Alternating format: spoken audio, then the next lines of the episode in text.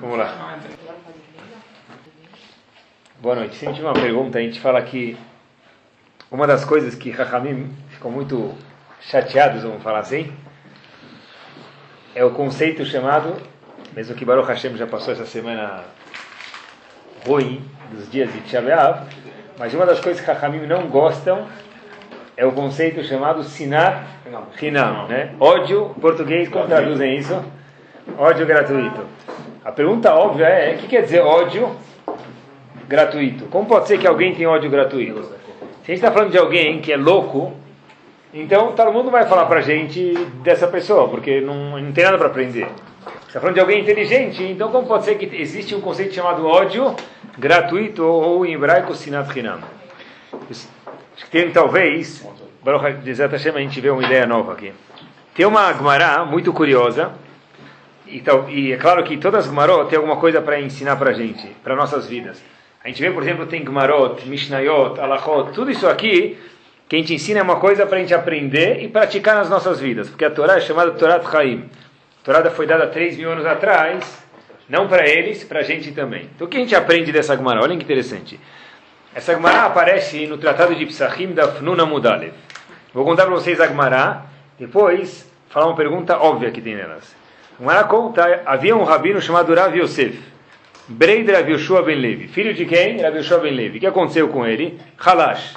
Ele ficou doente. E a Gemara conta Veit Nagid. O que é Itnagid? Rashi fala para Harucho. Ele desmaiou. Quase que morreu, vamos chamar assim. Tipo, não é subiu a Neshama. Isso, mas olha que a Gemara conta. Que radar, aí ele subiu lá em cima e voltou. Todo mundo quer saber o que acontece lá em cima. A Gemara conta pra gente, tá? Não é conto de fadas aqui, é Leavdit, conto de Gemara.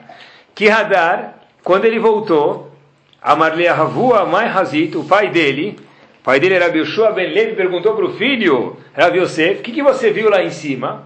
Olha o que o filho responde. Amarle, Gemara famosa, Olam Afuch Raiti. Eu vi o um mundo que estranho, o um mundo do avesso.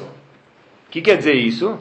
Elionim lemata, vetartonim lemala. Agora diz o seguinte: as pessoas altas estavam embaixo e as pessoas baixas estavam lá em cima.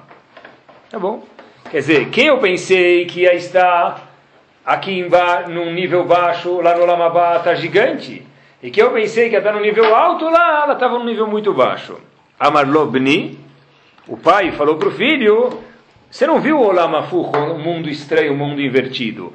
Olam Baruraita, você viu o mundo? Claro, mais claro que isso, impossível. A tua visão estava com neblina, o que você viu lá em cima foi com farol de milha, um mundo claro. E termina a Gemara dizendo o seguinte: Veshamat Yombrim, lá em cima eu escutei as seguintes palavras, o filho que desmaiou conta.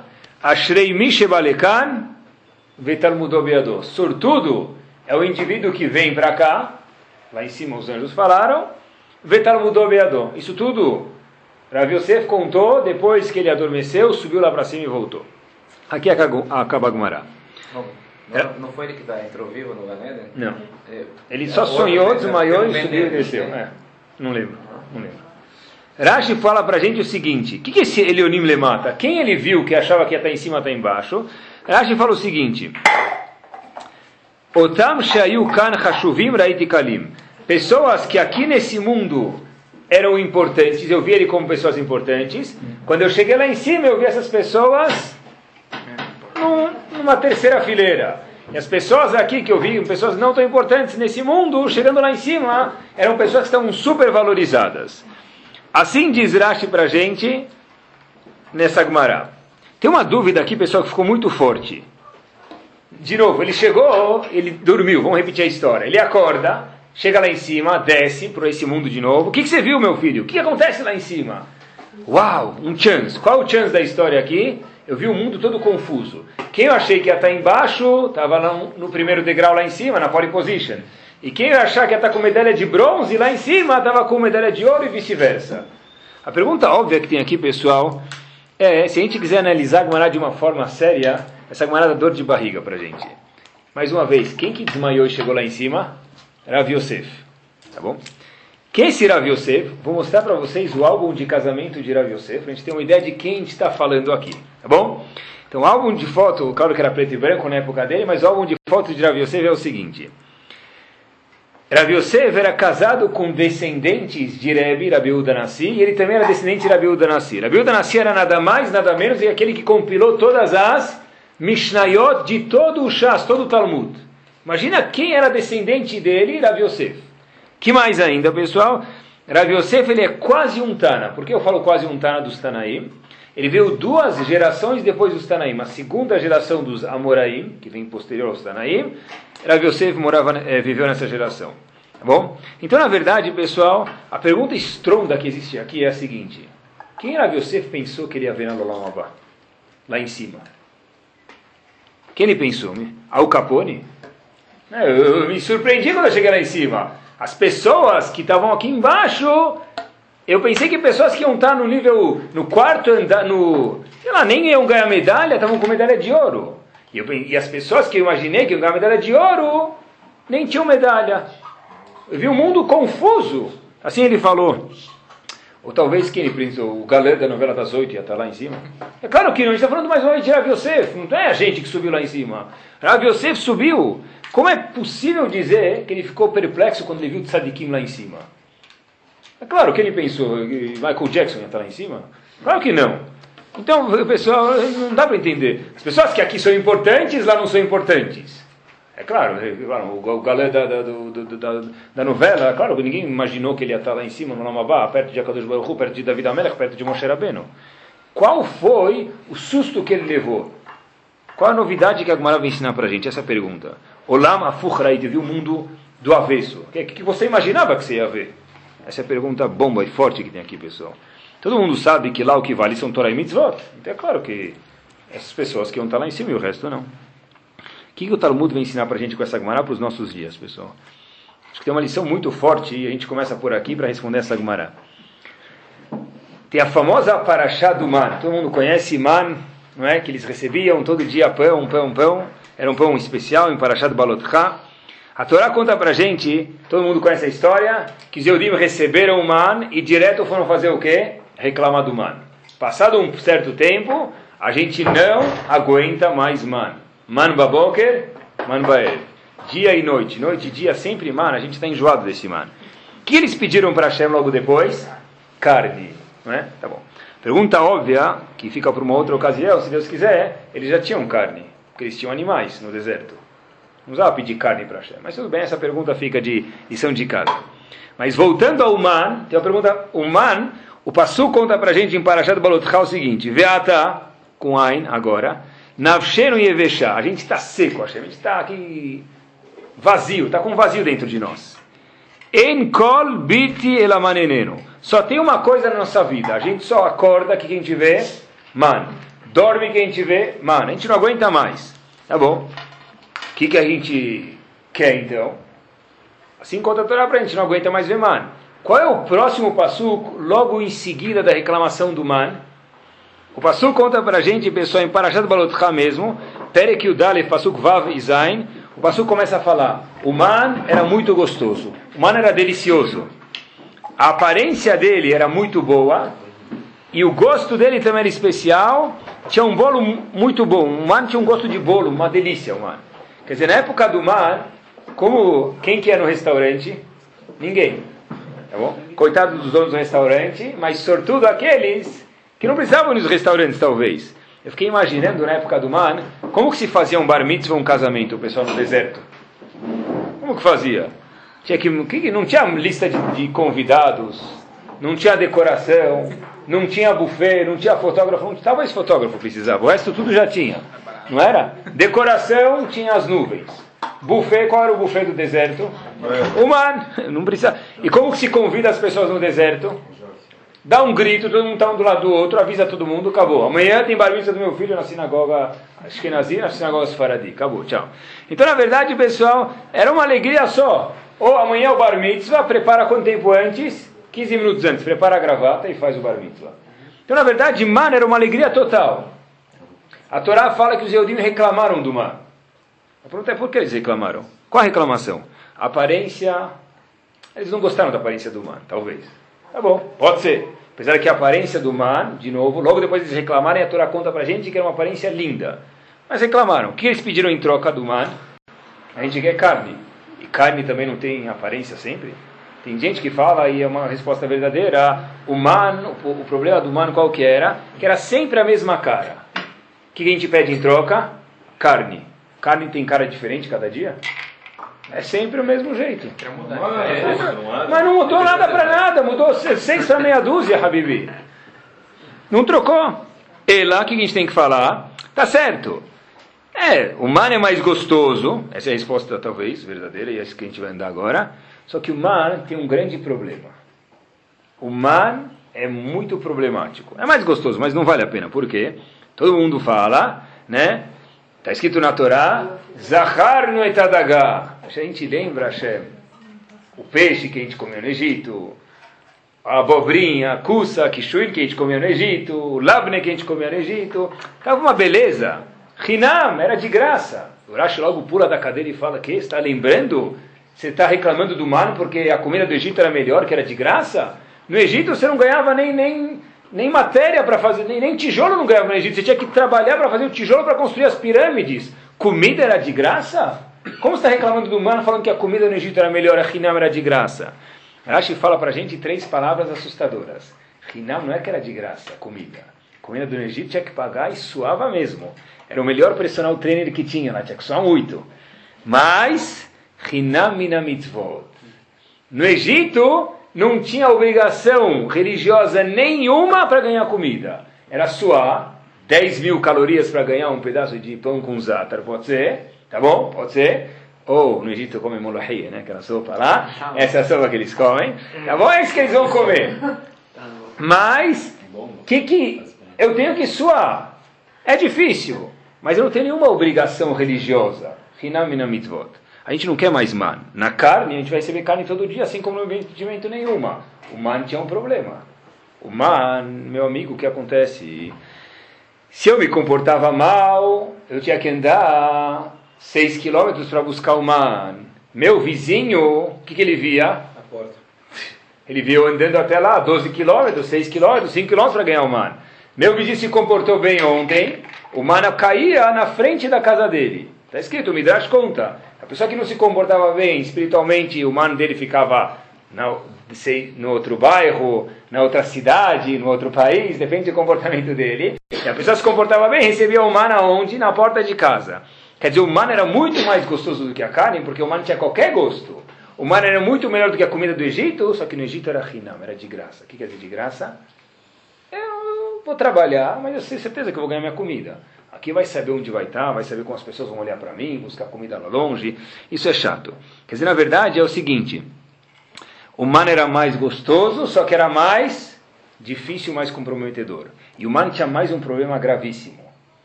Quando eu ganho carne, por exemplo, ou quando eu trabalhava no Egito, eles me davam três pãezinhos.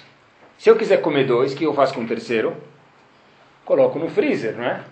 Se eu colocar um pão por dia no freezer, depois de um mês, eu tenho 30 pãezinhos no freezer. Eu posso ficar agora sem trabalhar dois, três, quatro dias, talvez me esconder, eu vou ter comida. O que, que faz o indivíduo que ganha man todo dia? Ele come 20 gramas do man, sobrou 50 gramas. O que, que ele faz? Ele guarda, ele guarda. Amanhã esse, ele guardou. O que acontece com esse man que ele guardou? Amanhã estava apodrecido com vermes. Já viram carne fora da geladeira? Verme. Então, eu vou contar, eu, eu tive o, o mérito do avesso de ver isso. Uma vez, quando eu morava em Miami, eu vim uma vez para o Brasil, eu sempre vinha a Pesach e Sukkot. Então, tinha, um, tinha uma tomada lá que era do, do bebedor, tinha um bebedor na minha casa de água quente e fria. Eu falei, eu não vou deixar água quente ligada lá no. Sei lá, vai saber que dá um problema ficar um mês aqui, 20, 30, 20 dias ligado. Sei lá, é melhor desligar. sair de casa, tranquei a porta, tirei a tomada. Eu tirei tomada da onde? Em vez do bebedor, do freezer do corredor da minha casa, chegando em casa, aparecia lá, nem eu falo o que, que parecia. Se abria a janela, foi direto para o terraço, só da cáustica, só da não sei o que lá, tinha bicho, negócio saindo da carne, um nojo, um nojo, tá? Nunca mais tirei tomada nenhuma. Então, na verdade, pessoal, é isso mesmo. O man se guardava. Uma, nunca mais tirei nenhuma tomada. É, é. Se meter. Tá bom? Nunca mais mexer na tomada. Essa é a lição mais importante. Não mexam nas tomadas. Xenató dormindo. Então, pessoal, na verdade é o seguinte: quem guardava o mar, o que, que fazia? Saía bicho do mar mesmo. Saía bichos, vermes do mar. Então, na verdade, o man tinha um segundo problema, que não tinha caderneta de poupança. Todo dia eu tinha que ir lá me comportar bem com a Shem para receber o man. Eu não podia falar, sabe o quê? Eu vou rezar bem essa semana, semana que vem dá um jeito. Em Yom Kippur eu vou beijar o Sever Torah, dou dois beijinhos, falar Iskor. E depois, o ano que até o ano que vem. Não tinha isso com man. Eu podia guardar comida no Egito. Com man não tinha isso. Eu todo dia tinha que ter um contato constante com quem? Com Hashem. Então, na verdade, pessoal, o man era mais gostoso, só que era mais difícil. Daqui, e os Yodim reclamaram do man. O que a gente aprende daqui, pessoal? Desde o deserto, e a história se repete, a gente abre mão do que é mais prazeroso para fazer o que é mais confortável. A gente abre mão do que é mais gostoso para fazer o que é mais fácil fazer. O man era muito mais gostoso do que a carne. O mané é muito mais gostoso do que, o que a comida do, do Egito. Só que tinha, não podia guardar e tinha que se comportar bem espiritualmente a cada dia. Não vale a pena. Prefiro comer uma comida pior, só que não trabalhar tanto. Eu prefiro viver de uma forma mais, talvez, miserável, me permitam, contanto que seja mais confortável, entre aspas. E a gente vê que no mundo isso é muito baixuto, pessoal. É, Baruch Hashem aqui, a gente fala diferente, mas o mundo é assim mesmo. Eu, a taxa de natalidade, eu, há, 20, 25 anos atrás, mais ou menos, era mais ou menos uma família normal, não estou falando em Bnei Brak, tá bom? Família no mundo secular, vamos dizer. Era de mais de seis filhos. 6,1, como pode ser 6,1, não existe vírgula 1, tudo bem, ela tá a média, vocês entenderam. Então a média era 6,1 ou 6,2 por família no mundo. Tá? Hoje em dia, isso é um dado estatístico. Hoje em dia é menos do que do que Menos do que dois por família.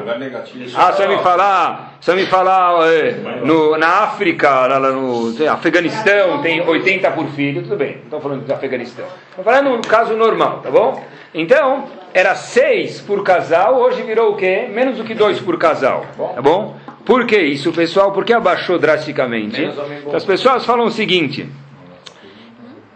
ter mais filho significa o quê? Mais trabalho. E é verdade, quem fala diferente é mentiroso. É mais preocupação. E tem toda a razão mesmo. Ter mais filho é mais trabalho, mais preocupação. Portanto, nós optamos pelo mais fácil para não fazer o que é mais gostoso. É melhor ter menos filhos, ser mais preguiçoso, levar a vida numa boa, numa nice, vamos falar assim, do que ter filho, não é? Hoje em dia, pesquisei um pouquinho com o construtor, hoje em dia não existe mais apartamento de classe média, mais ou menos, que é grande. Se você pega os apartamentos velhos, eles eram gigantes. Hoje em dia está cada vez menor. Para você entrar no banheiro, você tem que abrir a porta, entrar, encolher a barriga para depois fechar a porta. Porque você não pode fechar a porta junto, senão você fica preso no meio. Por que, que mudou? Porque antes tinha um monte de filhos, hoje é melhor fazer uma sala grande, ter um quarto, dois quartos, se vier uma visita, acabou. Não é? Por que mudou? Porque as pessoas mudaram, as construções também mudaram. As pessoas mudaram que nem humano. A gente não quer mais mano, é mais gostoso. Quem falou que eu quero mais gostoso? Eu quero mais fácil, mesmo que seja mais menos prazeroso. Quando eu li isso, eu fiquei imaginando o que, que Miriam falou para o pai dela. Miriam falou para Amram, lembram da história do Egito? Se, se, você se separou da tua mãe para não ter mais filho, da tua esposa, né? Yochebed para não ter mais filho. Volta cá, você é pior do que parou. Não é? Aí ela fez ele voltar, e aí daí nasceu Moshe Rabbeinu. É, hoje em dia as pessoas continuam o quê? Querem ter menos filhos. Moshe Rabbeinu nasceu numa situação pior do que o holocausto. Não é? Interessante, pessoal. O Rosh de Esha Torah tem uma frase muito famosa, entre outras, Rav Noah Weinberg, Shlita, ele fala o seguinte, qual, você pergunta para a pessoa, qual é o contrário de sofrimento? Nove de dez pessoas respondem, isso é óbvio. O contrário de sofrimento é o quê? Prazer. Tem sofrimento, e do outro lado da balança é o nosso amigo prazer. O contrário de sofrimento, o oposto de sofrimento é prazer. Ele diz que não só que isso é errado, e eu provo para vocês daqui um segundo, mas na verdade isso aqui estraga a vida da pessoa.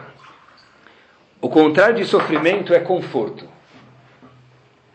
e que é diferente de prazer. Não que o contrário de sofrimento é prazer, o contrário de sofrimento é conforto. Quer ver? Prazer e sofrimento não são opostos, andam juntos. Qual é o maior prazer que a pessoa tem na vida dela? Uma família. Os filhos. Qual é o maior sofrimento que ele tem? Os filhos. Ah, se o contrário de prazer é sofrimento, como pode ser que o maior prazer que você tem são teus filhos e o maior sofrimento que você tem são teus filhos? Prazer e sofrimento não são opostos. Muitas vezes andam juntos. Né? Olimpíadas. O maior prazer que o cara tem no judô era ganhar medalha de, bronze, de ouro, que fosse, mas ganhou de bronze. Não é? Ganhou de bronze. Mas ele teve que sofrer para chegar lá. Para ganhar de bronze já tem que sofrer. A gente nem conseguiria ficar de pé lá em cima, talvez, né? Treinou milhares de horas, literalmente. Ah, é um sofrimento ou um prazer? É junto, pessoal. Filhos é o maior prazer e o maior sofrimento também é os filhos. Na verdade, prazer e dificuldades, talvez sofrimento, talvez é meio pesado, mas dificuldades andam na mesma estrada, não necessariamente, não necessariamente. Ele conta que uma vez ele perguntou para uma menina qual é o maior prazer que teus pais têm. Ela falou eu. E o maior sofrimento, minha irmã. Tá bom? Mas na verdade a ideia é a mesma, tá bom? Onde a pessoa não pode se equivocar e falar que prazer é o oposto de sofrimento, porque é mentira, não é? Qual é o erro grave nisso? A pessoa prefere viver confortável de uma forma miserável. Se ele entender que prazer e esforço andam juntos, a pessoa vai se esforçar para ter prazer. O contrário, mais uma vez, do mal. Tem um Rav que viveu mais ou menos em 1850 em Lublin, Rav Tzadok em Lublin. Tem livros muito profundos e que eu não sei explicar para vocês, mas tem uma coisa que eu consigo explicar para vocês. Ele tem um livro chamado Prit Tzadik e na segunda letra, ela é dividido por letras, Ot Aleph, Ot Bet. Na Ot Bet ele fala alguma coisa muito, muito curiosa que eu nunca sabia e talvez acho que vocês não sabiam também. A geração do Mabul, de Noah, do dilúvio, deu errado. Geração do dilúvio, a própria palavra diz, né? Hashem acaba de criar o mundo e de imediato já tra, tem que destruir o mundo inteiro de novo. Na verdade, o que causou que essa geração não fosse positiva? Todo mundo sabe que tinha relações sexuais proibidas e um roubava do outro. Mas por que eles chegaram até isso? Ah, sei lá. A gente não sabe, mas a Torá sabe e a Torá conta pra gente. Olha que fenomenal. Diz Rav me Lublin o seguinte: uma situação que nós todos, sem exceção, diríamos Yare. Inshallah, em português, tomara. Diz Rav Tzadok Lublin, foi isso que causou o Mabur. que causou o Mabur, pessoal? Repito, a situação que nós diremos, vai, tá bom, vai. Oxalá, tá bom? Pronto. Ou Inshallah, Oxalá, tanto faz. Pessoal, presta atenção. O Midrash conta pra gente, o Midrash Rabá, Pereklamedaret, o seguinte. Na época do, do dilúvio, na geração de Noah, se plantava uma vez na vida e depois se comia, aquela plantação durava por quanto tempo? 40 anos. Hum? Em outras palavras, eu falei que vocês iam falar Yare, o indivíduo vai trabalhar, vai vender tecido, vai vender, vai emprestar dinheiro, vai fazer o que ele faz, lá vai vender fio, que ele vai fazer, vai ser oftalmologista, que ele vai fazer. Ele faz consulta, vende seis meses, fica 40 anos de vacações.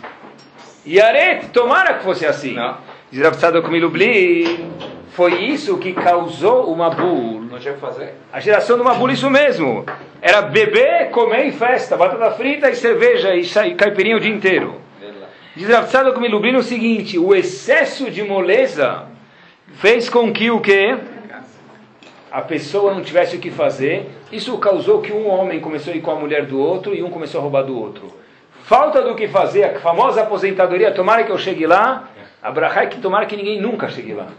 Porque a pessoa quando fica sem o que fazer, fica com a cabeça vazia, começa a formar teia de aranha, em cabeça vazia tem os maiores problemas. E eu repito, pessoal, uma coisa que para mim foi um gigante.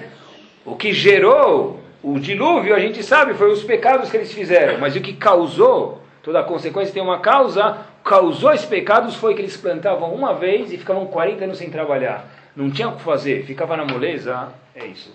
O sonho de qualquer. Você pode perguntar para 90% das pessoas do mundo, o sonho da pessoa é fazer, comprar uns mil potes de saquinho de gelatina royal, fazer um panelão assim, uma piscina olímpica, deitar lá e afundar lá em cima, assim, com a limonada.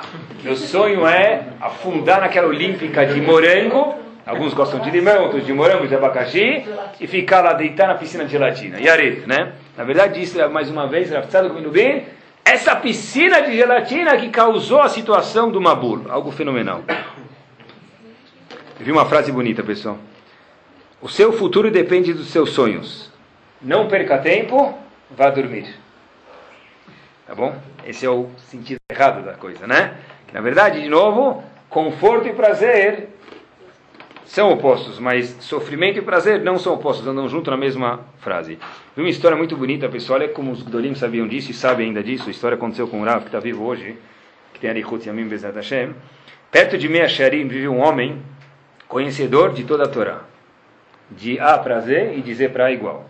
Tá? E não, me, não menos importante do que isso, faço questão de frisar isso, não menos importante que isso, homem que sabe Torá e tem ashkafá, os valores da Torá correto. Porque só conhecer Torá, o CD do Barilã também sabe toda a Torá. Mas a ashkafá da Torá, o CD do Barilã não sabe do computador e um homem consegue saber. Então, um homem que sabe toda a Torá de cor. E mais ainda, repito, com a ashkafá certa. Rav Eliashiv, só para a gente ter uma ideia de quem é esse gigante, pelo menos, os genros dele, um dos genros dele era Chaim Kanievski, tá bom? E outro era Yitzhak Zilberstein, né? talvez um pouco menos famoso, mas um gadolador também. Bom, nasceu um tataraneto para ele, e ele poderia ser sandak. Ele falou, olha, eu não tenho condições de viajar para ser sandak, estou numa idade velha, já está muito de idade, e ele falou, olha, eu não vou conseguir ir para o Brit Milá, infelizmente. Alguns dias antes... Alguns, não sei se mudou, mas acontecendo assim. Alguns dias antes do Brit Milá dele, deram uma ideia, falou, esse eh, tataraneto, tataraneto dele falou, olha, o pai, pai, é, o bisneto falou, o bisneto falou, né? Tataraneto não falava. O bisneto falou, olha, eu tenho uma ideia para convencer o Rav para ser sandak. Diz ele que descobriu que é uma segulá, quando a pessoa é sandak, o tataraneto dele, isso aqui direto é um passe para o Lamabá. Então ligou para o avô, e o avô fala, olha, eu desculpa muito, eu não vou conseguir, eu não tenho força para ir, e contou a seguinte fala, falou, olha, minha vida inteira eu passei estudando e me esforçando para ganhar meu lamabá. Eu não estou procurando atalhos e formas fáceis de chegar lá em cima. O que a vida inteira a gente está procurando, a coisa que mais você quer ficar milionário, vem de segulot. Se você chama uma segula boa, que tem uma, uma colher de, de, que estava embaixo de Jacob Avino, você vai ficar bilionário. Pronto, você acha lá uma fitinha vermelha, você fica bilionário. Né? A Eliashi falou, minha vida inteira eu estou me esforçando, eu não estou procurando segulot para chegar lá no Mabá. Eu quero que com o meu suor eu chegue lá. Quando a pessoa, pessoal, essa situação acontece muitas vezes, e a gente vai colocar a Bezat Hashem filho agora na prática, em alguns minutos, a pessoa viaja no avião, né? Está passando de avião, vamos dizer, o caso, talvez. E aí, ele precisa rezar no avião. Como ele faz? Vai rezar no avião. Então, ele, vendo ele abaixa, está todo mundo dormindo, né? É justo a hora que desligaram a luz, começou a hora da reza. Então, ele, ele precisa levantar, e aí ele levanta pegar o talit lá em cima do compartimento, ele abre, está tudo balançado, começa a cair coisa. Aí só que ele se lembrou que o tefilim dele está embaixo da cadeira, porque estava na outra sacola. Aí ele abaixa o, o do lado Yamino Small, né? Do direito tem um cara assim dormindo, corcunda, já roncando. Do lado esquerdo tem outra mulher com iPod escutando a música lá adormecida também. Aí você vai fingir que vai pegar uma coçada aqui embaixo do pé, ele vai pegar o tefilim, né? Aí ele começa a colocar tefilim sem querer esbarra o outro cara, né, do lado. Tá. É uma vergonha total, de verdade, né? A pessoa na hora do modim, ele já reza sentado, ele finge que ele vai coçar o pé de novo, né, para dar aquela baixadinha sem ninguém perceber, né, né? Então, na verdade, pessoal, é pior ainda quando se ele é faradi, né? Acho que Nazi quando está casado vai colocar aquele manto lá, talit, né? Majnu. Tá todo mundo dormindo, o cara está começando a se enrolar no, no, no, cobertor aqui. Né? Ficou louco. Então, na verdade, isso aqui é uma situação que acontece mesmo. Sem, sem contar, pessoal, quando eu estava vindo agora de Israel, então, era, o voo da volta era diurno. Então, o que aconteceu? O pessoal tava, teve uma hora que já o pessoal dormiu, dormiu né? Estava adormecendo. E aí que sempre é assim: na hora que você vai rezar, eles ligam todas as luzes. Está no meio da midá, começa a ligar as luzes. Né? Eu estava indo rezar, onde você vai rezar? Perto da saída de emergência, né? Então, de repente, está todo mundo assim acordando, vê um cara andando assim, para a porta de emergência com o avião andando assim. Coitado, né? Louco. Imagina? O cara tá andando com uma roupa estranha toda lá, com manto, que vai só falta ele pular com coxa, né? Você tá, mas é o paraquedas, né? só falta ele abrir, só falta abrir, abrir o negócio, né? Então, na verdade, é uma, parece que uma vergonha mesmo, pessoal. Mas se a gente for pensar mesmo, pessoal, na verdade é uma situação difícil, a gente está falando de dificuldades mesmo. É uma situação que ela é difícil. É? Parece um saco. O quê? Do próprio Avilhache. Não, de Minyan, isso é outra coisa, de Minyan. De Minyan. É, Minyan, estou falando rezar. Tá, talvez eu não tinha nem Minyan no avião. Mas a, o ponto todo, pessoal, sem contar que ontem à noite, quando você foi abrir tua comida, né, você atraiu todos os é, cenários, né? Viu todo mundo te ver o que, que, que você estava aqui, mágica estava fazendo. Então você ficou o homem mais famoso do avião, o homem mais famoso do avião para ver aquela compota de abacaxi lá. Então tudo bem, pessoal. Ah, beleza. Chega lá, o que acontece, pessoal? Começa a rezar. É uma cena que ela é difícil, não é? É uma cena de verdade que ela é difícil. Mas na verdade essas ações difíceis, na verdade, têm que ser prazerosas na vida do Yodi, pessoal. Porque eu tenho que ficar com. É claro que eu tenho que, ao máximo possível, deixar de incomodar e acordar as pessoas, isso é óbvio. Mas por que eu tenho que ter vergonha daquele indivíduo lá que nunca mais vou ver na vida? Estou falando com a Hashem, tem vergonha do quê? Ah, mas é difícil. Lembrar que a dificuldade e o prazer muitas vezes estão acompanhadas. Quando a gente faz uma, uma mitzvah com dificuldade, fora que está escrito, né, o Ramin falou para a gente que uma mitzvah com dificuldade vale 100 vezes mais, 100 vezes mais do que uma mitzvah não. Devia correr para uma dificuldade, mas a gente não tem essa força. Mas pelo menos quando elas, elas aparecem, a gente peitar, vamos falar assim em português caro, essas oportunidades. Eu tenho vergonha. Vergonha do quê? Eu nunca mais vejo na minha vida. Por que eu vou ter vergonha? Mas tem que viver em dificuldade, então. Não tem que viver. A gente não está no nível de viver em dificuldade. Mas quando as dificuldades aparecem, lembrar que existe um prazer dentro disso, pessoal. Tá? Se a gente fosse pensar friamente de verdade, eu, vergonha do que eu precisava ter? Hoje em dia, sabe, a gente está procurando é tudo mais fácil possível. A geração do man, a ideia do man se repete. Eu vi uma beleza, para essa aqui que quiser ficar milionário, está valendo. Uma Hanukkah, que você acende ela no primeiro dia, e você aperta um botão, eu não sei se vale de acordo com a Laha, né? Hoje em dia tem aqueles tubinhos, você quebra tudo para não fazer sujeira. Isso tudo bem. Mas nunca viram aquele de Hanukkah? Tem umas em Estados Unidos é muito famoso. É um tipo de potinho, você quebra para não fazer sujeira. Já está separado o óleo, azeite, o pavio. Mas vi uma muito mais legal. Uma Hanukkah que você acende ela no primeiro dia, se aperta um botão, aí escreve: daqui 23 horas e 59 minutos, o próximo dia será aceso duas velas. Aí depois é três, quatro, sozinho. Não acende nada? Sozinho. O cara acende o primeiro dia, ele dá um beijinho lá, ele chama o Tchaberia, ele faz todas as cavanotas, ele, não, acende o pavio, e acende. Acende o negócio. Então, na verdade, essa é a geração, é a geração Mamsal e Acende, acende, que nem um fogão, você não aperta um botãozinho e depois acende o, acende o pavio. Tá? Eu vou, eu vou, eu vou patentear isso daqui, né? pessoal. Vocês não poderem copiar do Shiur aqui. Mas, mas, mas pessoal, vem em China, made in China, para produzir. Então, pessoal, na verdade, é, o ponto é que a pessoa que não gosta de trabalhar está sempre procurando a coisa mais fácil. E na vida, lembrar mais uma vez que o contrário de prazer não é não é, dificuldade e prazer é junto, não é? Qual é o contrário de dificuldade e prazer? Na é verdade, porque filhos é difícil e filhos é o maior prazer que tem. Estive pensando, talvez esse é um chato novo, de que quer dizer sinat ódio gratuito. A gente perguntou como pode ser ódio gratuito. O cara é louco. Se é gratuito, como ele tem ódio? É, Estão falando de um louco, alucinado? Claro que não. E se então, como que ele pode ter um ódio gratuito, que não, não tem razão para me detestar você? Então, por que eu te detesto? Acho que esse é o chato, pessoal. Às vezes, alguém não faz nada para a gente e a gente detesta ele. Por quê? Acho que no subconsciente essa é a razão. Pode ser um aluno, pode ser o rabino, pode ser o amigo, pode ser o um competidor de trabalho, isso pode muitas vezes acontecer. Sinat Hinam. Qual, por quê? Tem um Rav Hirsch no Humash fantástico. Yosef teve um monte de sonhos. Lembram? Ele começou a sonhar, sonhar. Está escrito logo depois que os irmãos, logo depois que Yosef sonhou, os irmãos pegaram o rebanho que eles tinham do pai, foram para uma outra cidade a 80, diz Rav Shimshon Hitch, a 85 quilômetros a pé de onde eles estavam. Pergunta Rav Hitch, por que eles fugiram de Yosef? Eles andaram 85 quilômetros a pé, com bode. Imagina 85 quilômetros a pé? Não tem bode, lembra? Leavdil, vai. 85 quilômetros a pé com teu filho e tua filha. Abba já chegou? Abba já chegou? 85 quilômetros, porque eles foram embora de Yosef. Passuco fala, eles foram ajudar o rebanho do pai, trabalhar o rebanho do pai. Mas por que 85 quilômetros? Diz Ravish o seguinte, estavam com medo de ver o sucesso do irmão. O sucesso de Yosef, o sonhador, eles viam que esse sonho tinha um futuro de verdade, é uma ameaça para mim. Eu não consigo ver o outro crescer, o que, que eu faço? Me distancio. Estamos falando de quem, pessoal? Das doze tribos.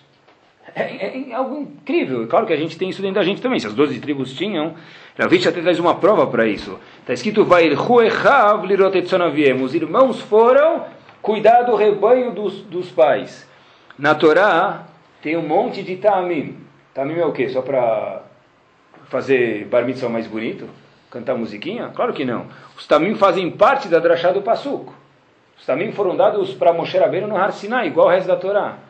Embaixo da palavra Echav, Vayelhu Echav, tem um sinal chamado Atnach. O que é Atnach? Noah. Ah, piscina de gelatina, morango. Noah é descansar.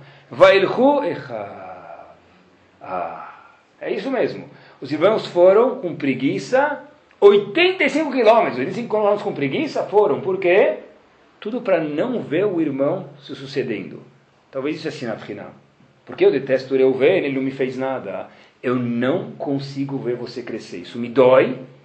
Eu fico longe. Se eu não tenho como ficar longe, não vou mudar de cidade, não vou mudar de país, não vou comprar outro apartamento, eu começo a detestar ele. Mas por que Mas você então, detesta tal pessoa? Porque ele falou que eles vão ajoelhar para ele tudo. Então, Ravitch fala que eles já viram, e isso aconteceu mesmo, os irmãos falaram, a gente vai ver quem vai ganhar. Você falou, eu sei no futuro provou que ele ganhou. Era uma profecia que ele podia fazer. É claro que ele está falando das Shvatim, das 12 tribos, e as 12 tribos são gigantes, é um erro minúsculo, mas para a gente aprender é assim que ficou mesmo.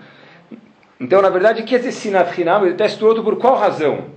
A pessoa não é louca por detestar o outro, mas eu não consigo ver o outro suceder. Ah, ele vai, ele investe, ele faz coisas e eu, eu fiquei para trás.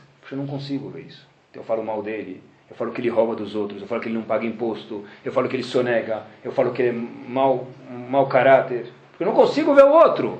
Na verdade, a gente prefere muitas vezes a geração do man ver confortável, mas de um jeito miserável, pessoal. E vi uma pesquisa muito curiosa, olha que interessante. As pessoas preferem apertar o quê? O cara precisa botando no micro-ondas, né? 77 segundos ou 70 segundos? 77. 77, por quê? Mesmo lugar. Duas vezes o número 7. É muito mais gostoso do que 7, e Deus me livre, andar depois 12 milímetros até o número 0. E hoje em dia nem 77 não aperta, né? Eu pessoalmente falo de mim mesmo, um minuto, não precisa nem apertar ligar depois, né? Por quê, pessoal? Porque o 77 demora um segundo a mais do que o 70 segundos. É uma pesquisa que fizeram isso. Portanto, as pessoas todas, sem pensar, apertam 77. E hoje em dia estão mais sofisticados, a gente aperta um minuto. A mesma pessoa de 30 segundos. Tá, aperta um minuto, olha se quem está mais, no tiro, 30 eu tiro. Não vou abrir, é, abre no meio, não vou esperar 3, 0 ligar. Para né? Então, na verdade, eu prefiro comer muito quente ou mais frio do que fazer o esforço grande de mover o dedo, pessoal. E aqui vem o, a bola 8 na caçapa. Olha que interessante. Ravoube fala no Leishur, pessoal, o seguinte: qual o problema disso? E daí? Tem que procurar uma vida árdua? Não. Mas aqui tem uma consequência ruim, diz Ravolbe. Leio para vocês uma linha e meia, no Aleixur. O manorahi ataut, que grande, que estronda, que estronda o erro, lachshov shelede uma mitzvot mimeila e adam shalim. Olha o que ele está falando. Aquela pessoa que sim cumpre mitzvot, se ele não cumpre, não tem o que falar mesmo assim ele acha que a pessoa vai ser completa. Que bobo é a pessoa que pensa isso. Então o que eu tenho que fazer se não cumprir mitzvot? Diz ele, o Beofen Mekani Hasve Shalom. De uma forma mecânica, ele faz mitzvot, né? ele vai ganhar o Lamabá. Diz Ravoube, Klal Gadol Beavodat Hashem. Duas palavras. Em Mimeila. Não existe de tabela. É, vai, vai rolar, vai acontecer. Se eu não fizer acontecer, se eu não me preocupar para que aconteça de verdade, não vai acontecer. Eu repito em português, mesmo a pessoa que faz as mitzvot, se ele não se esforçar e não colocar como meta para ele, eu quero me dar bem no meu Lamabá, mesmo que ele faz mitzvot, dá medo de ler isso. Ele não vai, vai não vai ser o bem no Lamabá. Por quê? Em mimei da Hashem. Não existe uma coisa que aconteceu sozinha no Olam, em relação ao Ruhaniut, a espiritualidade da pessoa. Talvez, monetariamente, pode ser muito pouco provável, mas pode ser. Não sei se existe, eles falam, talvez eles falam que acontece, mas eu não sei, nunca comprovei. Lá alguém Parnabé, do, do, do Santana, lá de Parnabé, ganhou na Mega Sena acumulada. Pode ser. Ele jogou lá uma vez, ganhou lá 50 milhões, 30 milhões, pode ser. Porém, em relação a Ruhaniut, em relação à espiritualidade, repito mais uma vez, as palavras do Magiar da nossa geração, em Mimeila, não existe nada assim, pessoal. Em relação a filhos, a gente pode falar a mesma coisa. Ah, eu vou. Eu vou ter um contato, um diálogo bom com meus filhos. Fica sussa, fica de boa. Você vai, pode ficar sussa, mas você nunca vai ter um contato bom, porque se você não investir nele, no casamento, nos filhos, nunca vai ter sussa. Em Mimeila, monetariamente, talvez tenha alguém, talvez tenha alguém que ganha na Mega Sena, foi Mimeila. Em relação à família, em relação a Ruhanil de espiritualidade, diz em Mimeila. Qual o problema de estar sempre no fácil? Porque você nunca vai ter esse prazer, nunca vai conseguir chegar a essas coisas. É muito fácil, se eu sou um professor, virar o Mister Tabela Periódica. Se eu quero ser um professor bem sucedido, pelo menos assim na minha cabeça, eu posso virar um Mister Tabela Periódica. O que quer dizer isso? Porque você não ensina aquele menino, eu não tenho química com ele. Minha química não bate com o menino. Então, de repente, eu nunca estudei química na minha vida, sempre tirava zero, o cara ficava de recuperação, repetiu o dia 20 vezes, mas de repente ele vira um Mister Tabela Periódica, né? Ele vira, não dou química com esse menino. Ele nem sabe o que é química, né? Mas eu não tenho química com esse aluno. Eu não tenho química. Não tenho química.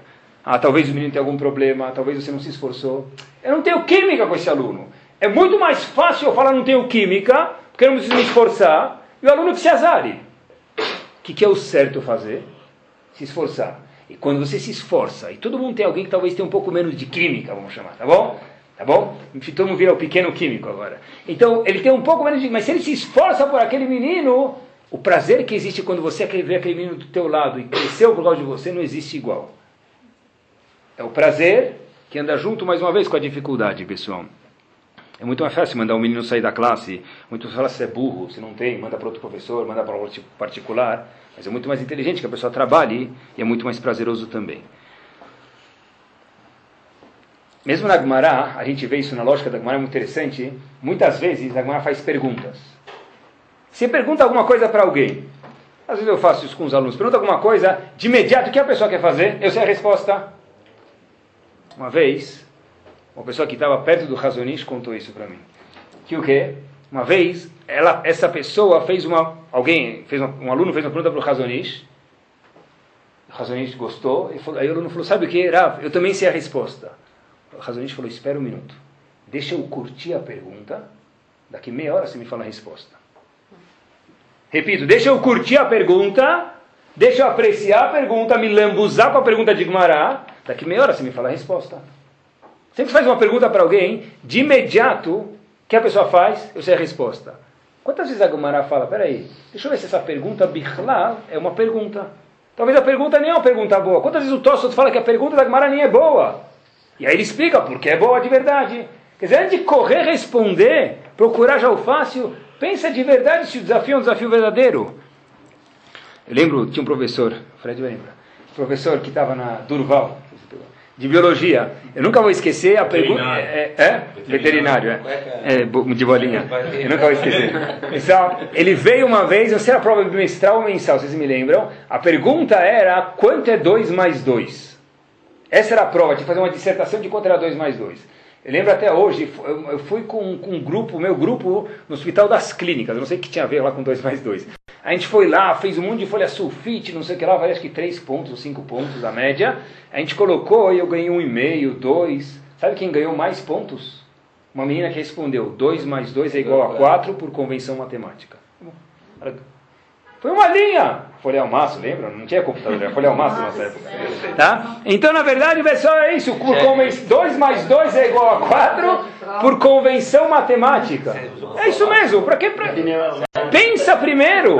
Vê se a pergunta é pergunta, curte a pergunta, depois você responde. A gente foi todo mundo responder. Vamos fazer aquele trabalho de 250 folhas, escrever, copiar. Nem sabe o que está fazendo. Eu não sei quem ganhou o das clínicas. Né? Ele, mas o trabalho foi lá. Né? Porque ele era médico. Eu falei, deve ser que tem uma coisa com 2 mais 2. Né? Mas, na verdade, o ponto era 2 mais 2 é 4 por convenção matemática. Tchau, tra, acabou. Pensa se a pergunta é boa. A gente não tem paciência de pensar, pessoal. E agora, terminando, essa é a resposta da pergunta que a gente fez no começo do Shiur. Rav Yosef subiu lá em cima e falou, pai... O que, que, você viu lá em cima? Ele, o filho morreu e voltou. O que, que você viu lá em cima? Olama fuhraiti. Eu vi um mundo torto. Quem imaginei que estar embaixo estava lá em cima. Quem imaginei que estava lá em cima estava embaixo. E o pai falou, não, Olam baruraita. Você viu um mundo claro. Qual foi o erro do filho, pessoal? Mais uma vez, é impossível falar que o filho achava que o galã das oito ou, o apresentador do, do, do, do, programa de domingo ia estar lá, lá em cima. Eu me confundi, eu pensei que as, eu me confundi. Claro que ele nunca pensou isso. Ele está falando da segunda geração de Tanaim, descendentes de Rabi Udanassi.